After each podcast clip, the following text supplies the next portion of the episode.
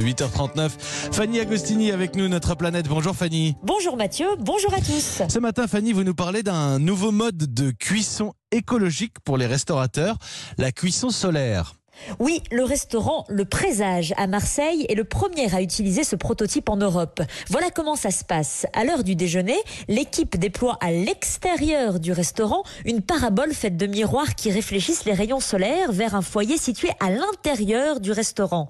Les rayons viennent faire chauffer une plaque en fonte jusqu'à 300 degrés Ah oui. en une vingtaine de minutes seulement. Le dispositif permet au restaurant de mettre à profit les 300 jours d'ensoleillement de la métropole marseillaise.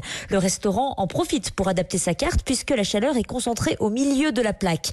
Pas question de faire bouillir un litre d'eau pour 100 grammes de pâte. On optimise la plaque en fonte en utilisant le centre pour saisir des aliments et les côtés pour en faire mijoter d'autres. On pourrait reparler de la, cuisson des pâtes, hein, parce que là, il y a débat. Mais bon, c'est une opportunité en tout cas pour les restaurateurs de diminuer leur facture énergétique et leurs émissions carbone. Tout à fait, la cuisson des plats représente en moyenne 30% des dépenses énergétiques d'un restaurant, dépenses énergétiques qui elles-mêmes représentent 10% des émissions carbone du secteur. Si la parabole solaire est évidemment un investissement, c'est une manière d'économiser sur la durée et de ne cuire à l'électricité que lorsque le soleil se cache.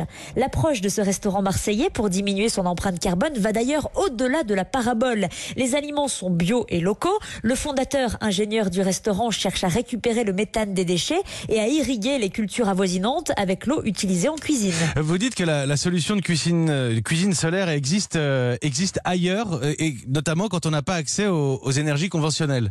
Oui, une alliance internationale basée en Inde cherche à faire démocratiser la cuisson solaire. Elle s'appelle la Solar Cookers International. Les femmes y sont en première ligne car dans de nombreux pays où l'accès aux ressources électriques, pétrolières, gazières ou forestières est difficile, c'est elles qui sont de corvée de collecte de carburant et de cuisson.